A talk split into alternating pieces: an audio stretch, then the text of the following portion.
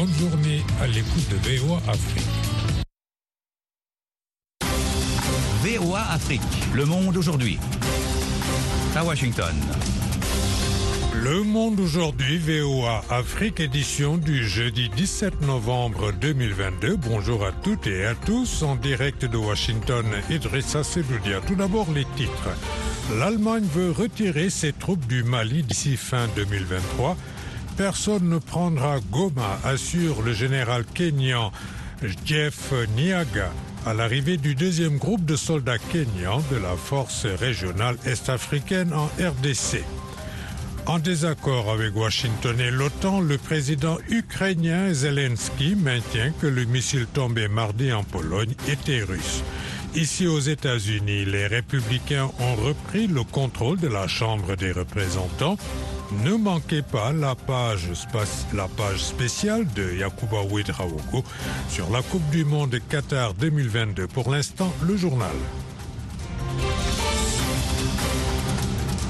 L'Allemagne compte retirer ses troupes du Mali au plus tard fin 2023, mettant ainsi fin à leur engagement au sein de la MINUSMA, la mission onusienne au Mali, Michel Joseph. Les soldats allemands doivent mettre fin à leur engagement dans l'opération des casques bleus au plus tard fin 2023, a indiqué une source gouvernementale sous couvert de l'anonymat. Cette décision aurait fait l'objet d'un accord de principe au sein du gouvernement allemand, mais pour le moment, il n'y a aucune annonce officielle. Environ 1100 soldats allemands participent à la MINUSMA. La ville de Gao abrite le principal camp de l'armée allemande qui participe à la protection de son aéroport. Les vols de reconnaissance de la Bundeswehr pour assurer la sécurité de leurs patrouilles ont connu plusieurs interruptions ces derniers mois en raison de tensions avec le gouvernement malien ou de problèmes administratifs.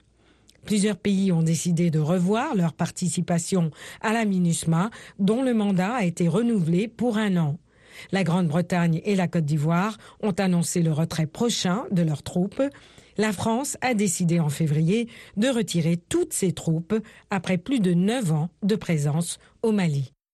En Guinée, le chef de la junte au pouvoir, le colonel Mamadi Doumbouya, a limogé le ministre des Infrastructures Yaya Sow en raison d'une enquête anticorruption dans laquelle ce dernier est cité une enquête judiciaire devant la CRIEF, la Cour de répression des infractions économiques et financières, selon un décret lu mercredi soir sur la télévision publique Nanit Talani. M. So a été démis de ses fonctions en même temps que sept de ses collaborateurs, dont le secrétaire général et les responsables du Fonds pour l'entretien des routes et des marchés publics dans le département qu'il dirigeait, selon un décret distinct. Ces officiels ont récemment été entendus par une commission d'investigation judiciaire de la gendarmerie. Les faits à l'origine de ces limogeages et auditions n'ont pas été précisés. La CRIEF, une juridiction anticorruption a été mise en place par les militaires dirigés par le colonel Doumbouya qui ont renversé en septembre 2021 le président Alpha Condé qui était au pouvoir depuis 2010. M. Condé lui-même est visé par des poursuites pour corruption. Les militaires ont fait de la lutte contre la corruption, réputée endémique en Guinée, un de leurs grands combats proclamés et de nombreux anciens responsables sont déjà détenus dans ce cadre. À noter qu'en prenant le pouvoir, le colonel Mamadi Doumbouya a assuré qu'il n'y aurait pas de chasse aux sorcières, mais que la justice serait la boussole du pays. Au Burkina Faso, la question des salaires du président et des membres du gouvernement refait surface. Le président Ibrahim Traoré renonce à son salaire et décide de garder son salaire de capitaine. Les membres du gouvernement, eux, vont céder 50% de leur salaire au profit des déplacés de la crise sécuritaire. Ouagadougou, notre correspondant Traoré. Le décret a été adopté hier en Conseil des ministres. Il porte sur la rémunération du chef de l'État, du premier ministre, des présidents d'institutions et des membres du gouvernement. En avril 2022, le lieutenant-colonel Paul-Henri Sandaogo Damiba, alors président de la transition, avait procédé à l'augmentation de son salaire et des membres du gouvernement. Selon le porte-parole du gouvernement Jean-Emmanuel Ouedraogo, le Conseil des ministres a donc décidé de l'abrogation de ce décret d'avril. Cette abrogation consacre le retour aux dispositions du décret de 2008, a-t-il déclaré. Nonobstant les dispositions de ce décret 2008, le président de la transition, le capitaine Ibrahim Traoré, a décidé de garder son salaire de capitaine, a indiqué le porte-parole du gouvernement, ajoutant que le chef de l'État a pris cette décision pour montrer cet esprit de sacrifice qui doit habiter chacun des Burkinabés dans la situation actuelle du pays. Aussi, les ministres ont également décidé de consacrer 50% de leur salaire du mois de novembre à la Caisse nationale de solidarité au profit des personnes en difficulté, notamment les personnes déplacées internes, a rassuré le porte-parole du gouvernement, Lamine Traoré, Ouagadougou, VOA Afrique. Un deuxième groupe de soldats kenyans de la force régionale est-africaine en République démocratique du Congo est arrivé hier mercredi à Goma, chef-lieu du Nord Kivu, sous la menace d'une attaque des rebelles du M23 qui poursuivent leur offensive. Personne ne prendra Goma, nous sommes ici pour protéger la ville et l'aéroport a assuré peu après son arrivée le général kenyan Jeff Nyaga, commandant de la force qui doit aussi comprendre des soldats burundais, ougandais et sud-soudanais. VOA Afrique à Washington, vous êtes à l'écoute du monde aujourd'hui. Kiev a réaffirmé hier que le missile qui a tué deux personnes mardi dans un village polonais près de la frontière avec l'Ukraine était russe ce qui contredit l'OTAN et Washington qui accrédite plutôt la thèse d'un missile de défense ukrainien, John Linden. Je n'ai aucun doute que ce missile n'était pas à nous, a déclaré hier soir le président ukrainien Volodymyr Zelensky. Je crois que c'était un missile russe, a-t-il ajouté. Mais temps a estimé auparavant qu'il s'agissait probablement d'un missile du système ukrainien de défense anti-aérienne. Le président Zelensky donne un mauvais exemple selon le chef de cabinet du Premier ministre hongrois Viktor Orban. La chute du missile sur le village polonais a fait craindre que l'OTAN soit entraîné dans une escalade majeure car la Pologne est protégée par une clause de défense collective de l'Alliance atlantique. La Russie a nié avoir tiré ce missile. Varsovie a jugé probable qu'il s'agisse d'un projectile anti-aérien ukrainien évoquant un accident malheureux. Rien n'indique qu'il s'agissait d'une attaque intentionnelle, a affirmé le président polonais. Pour sa part, la Maison-Blanche n'a rien vu qui contredise l'hypothèse avancée par Varsovie, a estimé hier Adrienne Watson, une porte-parole du Conseil de sécurité nationale. Élection de mi-mandat ici aux États-Unis, les républicains ont repris mercredi au terme d'un laborieux décompte des voix le contrôle de la Chambre des représentants selon des médias américains. Cette victoire leur octroie euh, un pouvoir de blocage de la politique du président démocrate Joe Biden jusqu'en 2024 et entraîne une division du Congrès. Par ailleurs, l'ancien président américain Donald Trump a déclaré donc mardi soir qu'il va briguer un nouveau mandat en 2024. Si M. Trump reste très populaire, son aura affaibli suite aux élections de mi-mandat. Certains républicains ont même commencé à envisager d'autres noms en vue des primaires et les rivaux potentiels sont nombreux, Jean-Roger Bion. Ron DeSantis, 44 ans, gouverneur de Floride, est l'étoile montante de la droite dure. Il a été élu de justesse en 2018 après avoir été soutenu par Donald Trump. Depuis, il a pris ses distances et lors des élections de mi-mandat, il a été réélu avec plus de 20 points d'avance. Mike Pence, l'ancien vice-président, après des années de grande loyauté à Trump, a changé de ton après l'assaut contre le Capitole et semble déterminé à se lancer dans la cause et multiplie les prises de parole. Glenn Youngkin, homme d'affaires de 55 ans, a réussi à arracher aux démocrates le poste de gouverneur de Virginie en 2021. Sans être candidat, il s'est impliqué dans les élections de mi-mandat et plusieurs donateurs seraient, selon les médias, prêts à le soutenir s'il briguait l'investiture du Parti républicain. Nikki Ali, 50 ans, ancienne gouverneure de Caroline du Sud et ex-ambassadrice des États-Unis à l'ONU, pourrait être l'une des rares femmes à se lancer dans la primaire. Le sénateur de Caroline du Sud, Tim Scott, 57 ans après sa réélection mardi, avec 26 points d'avance sur son rival, rêve ouvertement de devenir le premier président républicain noir des États-Unis.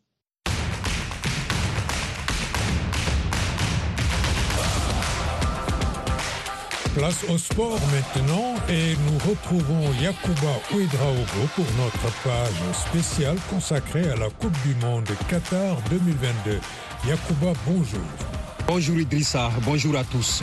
Le Sénégal entre en lice en Coupe du Monde le lundi 21 novembre mais reste toujours incertain concernant la participation ou non de Sadio Mané à la grande fête du football. Blessé au genou, la stade Lyon de la Teranga risque de manquer la compétition, un cas de figure que personne n'en devait entendre au Sénégal, mais qui prend de plus en plus d'ampleur auprès notamment du staff et des observateurs de la sélection nationale. Que vaut le Sénégal sans Sadio Mané? La réponse dans ce reportage de notre correspondant à Dakar, Seydina Abagé. Meilleur buteur de l'histoire de la sélection nationale et deuxième au Ballon d'Or 2022, Sadio Mané est au zénith de sa carrière. Considéré comme l'âme de l'équipe nationale du Sénégal, le joueur natif de Bambali est impliqué dans plus de 50% des buts de l'équipe nationale quand il joue. Son absence éventuelle pour la Coupe du Monde laisse amer le sélectionneur national Aliou Cissé. Écoutez, perdre Sadio Mané, ce n'est pas quelque chose de mince pour un entraîneur, pour l'équipe, je dirais même pour le football africain. Aujourd'hui, euh, on n'a pas envie d'y penser, mais forcément, on est obligé d'anticiper au, cas où Sadio Mané serait, serait, absent. Que vaut le Sénégal sans Sadio Mané? Pour les anciens Lions, il ne faut pas chercher ce que vaut l'équipe sans Sadio. Il faut que les autres joueurs s'affirment, comme l'indique Yatmo Diop, ancien footballeur international du Sénégal. Sadio, c'est vrai, c'est une valeur. Bon, mais s'il ne joue pas, s'il ne peut pas jouer, mais les autres vont faire le travail. Pour certains observateurs, il y a du talent et de la qualité certes, mais aussi beaucoup d'inconstance dans l'attaque des Lions. C'est l'avis du journaliste sportif Morba Sidnion. Je ne vois pas la ligne d'attaque aujourd'hui capable de porter, cette équipe. Euh, Ismaël Sarr, de même que Boulaïdja, Famara Djedjou, ne sont pas réguliers dans leur performance. Je, donne aussi l'exemple de Bamba, de qui joue peu avec l'Olympique de Marseille. Donc, si Sadio ne, ne participe pas à cette euh, Coupe du Monde, ce sera très difficile pour le Sénégal d'aller au-delà même des huitièmes de, huitièmes de finale. Meilleur buteur de l'histoire des Lions de la Teranga avec 34 buts, Sadio Mane est aussi impliqué sur 12 des 25 derniers buts du Sénégal en Coupe d'Afrique des Nations et en Coupe du Monde. Sa blessure et son forfait qui se dessine de plus en plus seraient un énorme coup dur pour l'icône de tout un peuple, une icône sur laquelle reposaient tous les espoirs du Sénégal au Mondial Qatari. C'est Nabagé à Dakar pour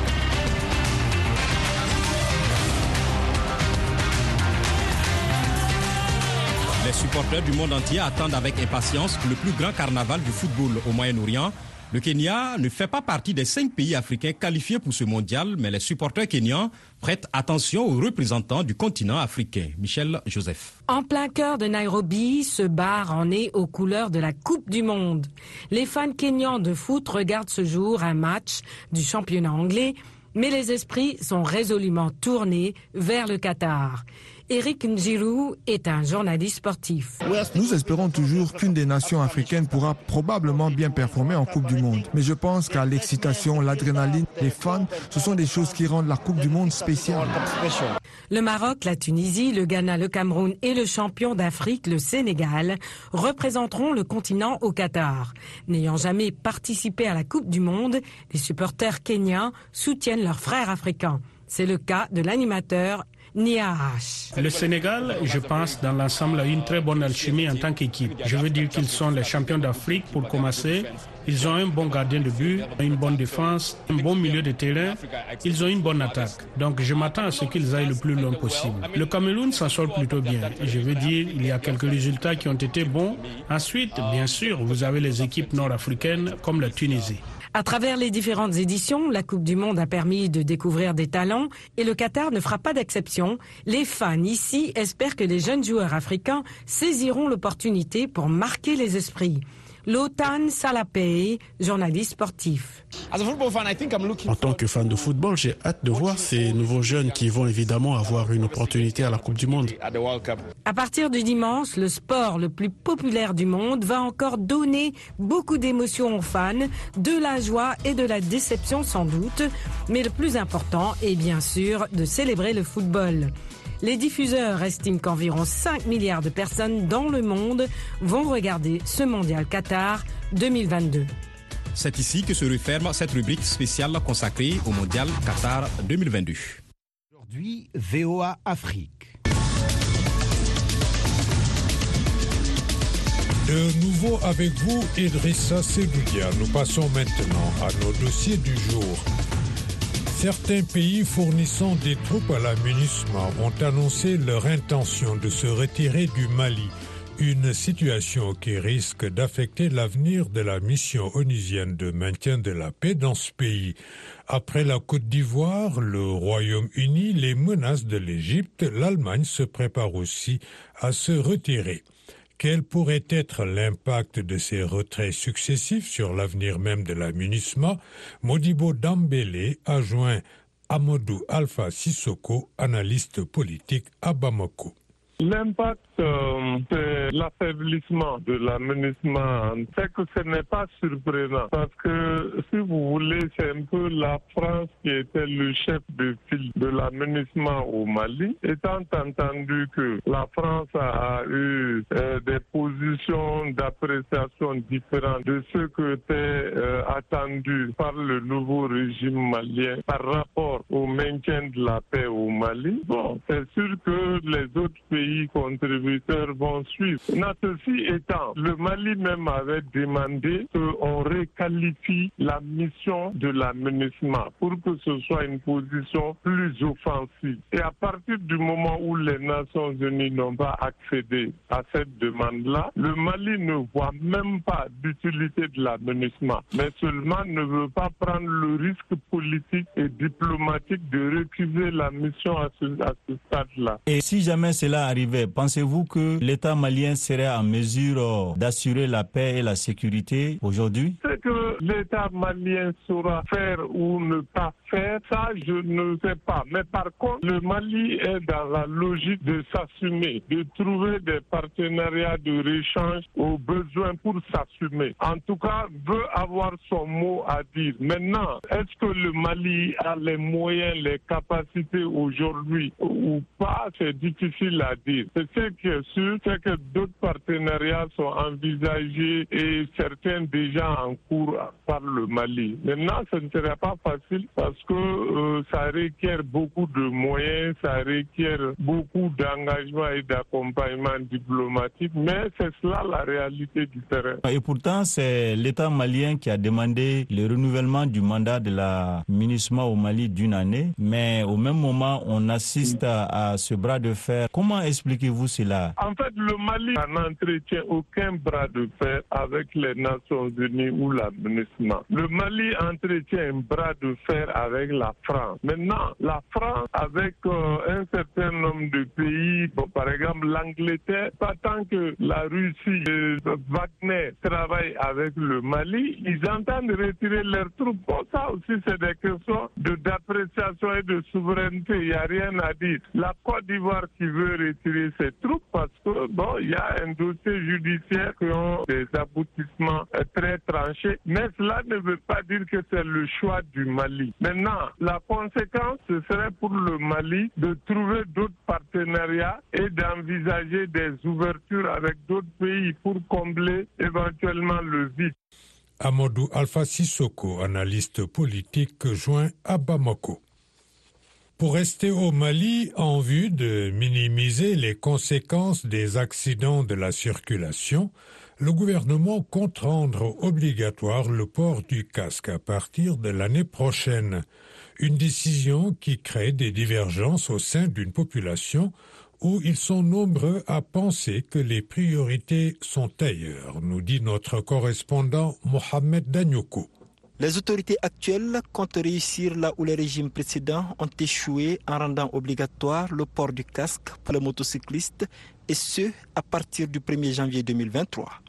Une mesure appréciée par bon nombre de citoyens, dont Issa Angouiba.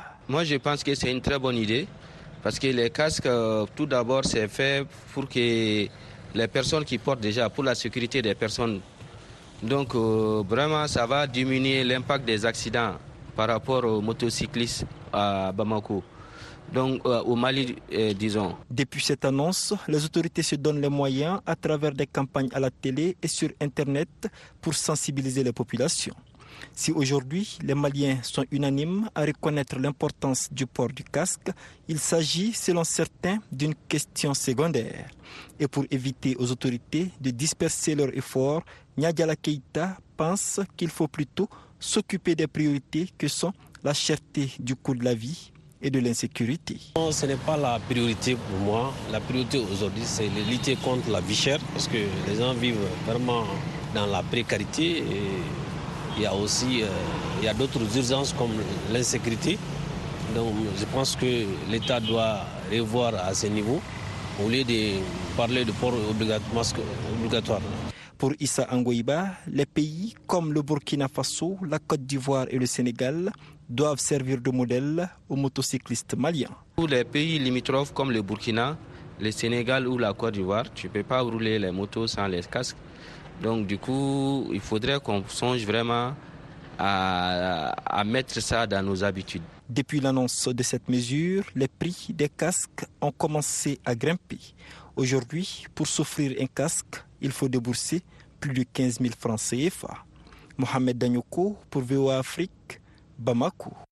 Restez branchés 24 heures sur 24 sur VOA Afrique à Gao, au Mali, sur 92.9 FM. Colère du gouvernement congolais suite à la décision du comité des sanctions de l'ONU sur les armes. Dans un briefing aux médias, le ministre des Affaires étrangères de la RDC a fait savoir que son pays n'accepte pas cette mesure de notification à l'ONU des types d'armes qu'elle doit se procurer avant de les acheter. La mesure est jugée injuste et inacceptable par Kinshasa. Pour sa part, l'ONU explique qu'il ne s'agit pas d'un embargo mais d'une formalité pour empêcher que les groupes armés ne se procurent des armes. Le point avec Alex Katikatayi, notre correspondant à Kinshasa. Le comité des sanctions de l'ONU tient à fixer l'opinion congolaise sur sa position sur les armes destinées à la RDC. En visite à Kinshasa, les membres de ce comité ont affirmé que la RDC, en tant que nation, n'est pas sous embargo. Michel Xavier Biang, président du comité des sanctions de l'ONU, explique que la seule obligation est d'informer au préalable le Conseil de sécurité sur le type d'armes que le pays veut acquérir. Exclusivement les groupes les armés. En ce qui concerne le gouvernement de la RDC, il n'est pas concerné par euh, l'embargo sur les armes, et juste assorti d'une euh, obligation de, notification qui d'ailleurs ne concerne pas le gouvernement, mais concerne les, les, partenaires avec lesquels la RDC peut travailler. Voilà une position que Kinshasa a du mal à accepter. Par le biais de son ministre des Affaires étrangères, le gouvernement congolais a manifesté son indignation face à cette décision qu'elle juge inacceptable et injuste. Christophe Tundula, vice-premier ministre et ministre des Affaires étrangères. Il n'y a aucune raison objective aujourd'hui qui fasse qu'on nous mettienne dans une situation d'un pays sur lequel pèse une hypothèque de méfiance. Ou bien les Nations Unies savent assumer leurs responsabilités, ou ils ne savent pas. Donc, ce que nous demandons et ce que nous attendons, c'est que cette histoire d'embargo qui ne dit pas son nom, qu'on appelle déclaration, même faite par ceux qui nous vendent, nous n'en voulons plus. Et le peuple congolais qui m'attend, avec le chef de l'État devant nous comme commandant suprême de forces armées, considère que c'est une injustice inadmissible. Déjà, cette situation fait subir des conséquences au pays. Une cargaison d'armes destinée à la RDC ne peut pas y être acheminée. Le transporteur a émis des réserves suite à la position de l'ONU, déplore Christophe Lutundula. Et ce n'est pas une vue de l'esprit, ce n'est pas de la théorie. Il y a des banques, des transporteurs et même ceux qui fabriquent des armes qui ne veulent pas traiter avec nous parce qu'on dit oui, il y a les Nations Unies, vous êtes sur la liste noire. Et il y a un cas qui s'est produit, je ne vais pas donner de détails. Nous sommes dans cette situation-là où ce qui a été acheté ailleurs, le matériel militaire, venait vers ici, mais en cours de route, euh, le transporteur a dit non, non, non, ça ne peut pas arriver à RDC.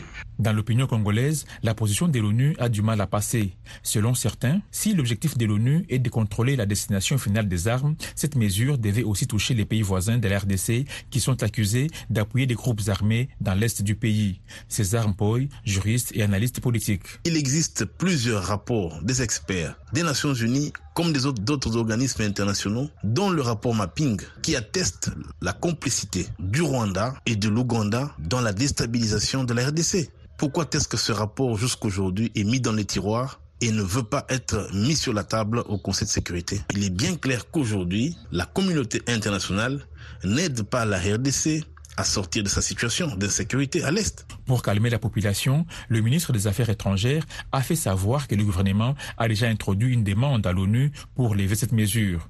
Il a ainsi appelé la population qui projetait des manifestations contre cette décision à la patience. Alex Katikataï, Kinshasa, VOA Afrique. VOA Afrique, votre rendez-vous quotidien à Kisangani sur 97.7 FM.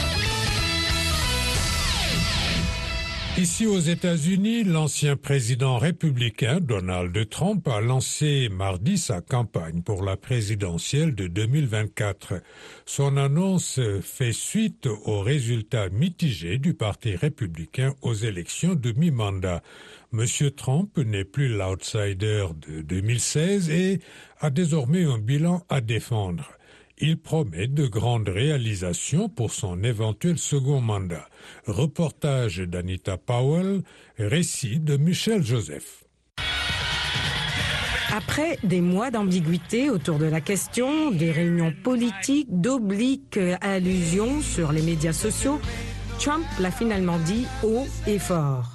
Dans le but de rendre de nouveau l'Amérique grande et glorieuse, j'annonce ce soir ma candidature à la présidence des États-Unis.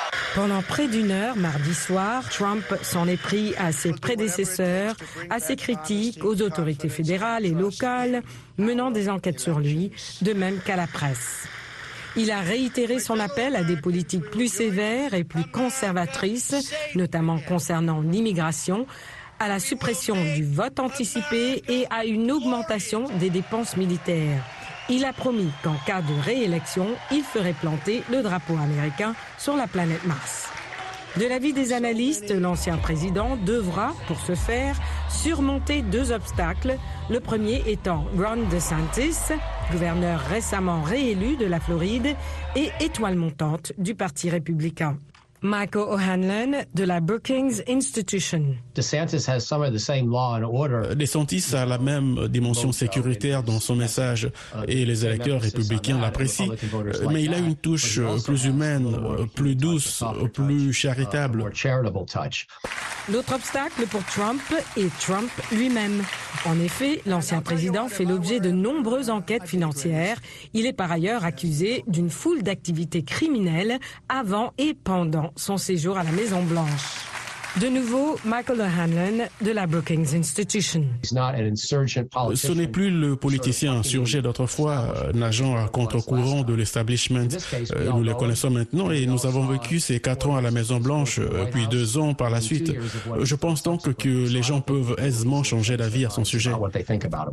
Cette fois-ci, Trump mise sur son bilan et aussi sa fausse allégation qu'il aurait remporté la présidentielle de 2020. Sous notre leadership, nous étions une grande et glorieuse nation, chose que vous n'aviez pas entendue pendant très longtemps. Nous étions une nation forte et plus important encore, une nation libre. Mais nous sommes maintenant une nation en déclin.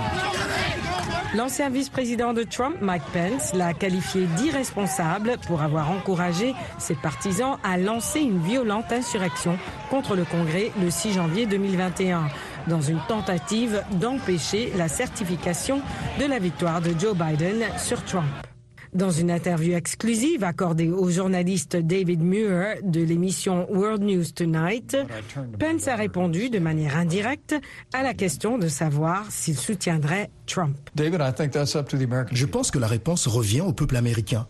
Mais je pense que nous aurons le meilleur choix dans le futur. Pour sa part, le président Biden a peu parlé de Trump au-delà de cette remarque concernant un possible choc Trump-DeSantis en 2024. Ce sera intéressant de les voir s'affronter. Les détails des événements du 6 janvier ont été largement présentés lors d'audiences au Congrès. Trump a rejeté une convocation à se présenter devant la commission d'enquête, laissant à celle-ci l'option de donner une suite judiciaire à ce refus. Voilà, c'est tout pour cette édition matinale du Monde. Aujourd'hui, VOA Afrique. Merci de l'avoir suivi. Au micro, Idrissa Sedudia, à la mise en onde de Georges-Léonard Sagno, à la console Kelvin Fowler. Rendez-vous sur notre site internet voaafrique.com et nos pages Facebook, Twitter et Instagram pour un suivi de l'actualité 24 heures sur 24. Bonne journée